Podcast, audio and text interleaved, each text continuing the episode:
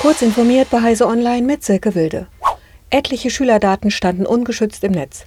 Grund dafür war ein gewaltiges Datenleck in der Schulcloud des Hasso-Plattner-Instituts.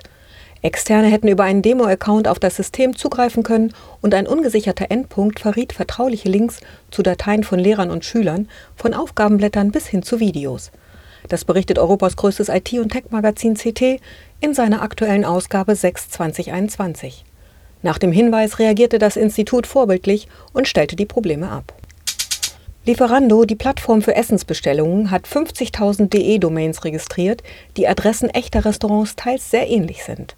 Unter 18.000 Adressen hat Lieferando Schattenwebseiten eingerichtet und nimmt dort Bestellungen für das echte Restaurant entgegen.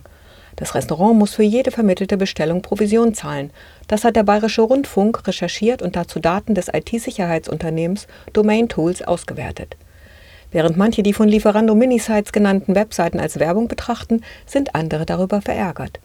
Das Bundeskartellamt hat angegeben, die Marktentwicklung zu beobachten. Die 2019 in San Francisco gegründete kalifornische Firma Framework kündigt einen Laptop an, der durch einfach austauschbare und aufrüstbare Komponenten lange halten und Elektroschrott vermeiden soll. Dabei bleibt das 13,5 Zoll Notebook relativ handlich und leicht. Das Unternehmen Framework will mit diesem Notebook zeigen, dass recycelte Komponenten, Reparierbarkeit, Aufrüstbarkeit und Müllvermeidung nicht auf Kosten von Leistung, Qualität und Design gehen müssen. Für den Sommer ist die Auslieferung geplant. Zum wiederholten Mal hat die Polizei in New York ein Exemplar des Roboterhundes Spot von Boston Dynamics an einem Einsatzort getestet. Das berichtet das Online-Portal Freedom News, das auch ein längeres Video veröffentlicht hat, auf dem der Roboter zu sehen ist. Inzwischen hat das New York City Police Department den Einsatz bestätigt und verweist darauf, dass Roboter seit Jahrzehnten in bestimmten Szenarien eingesetzt würden, etwa bei Geiselnahmen oder Vorfällen mit Gefahrgut.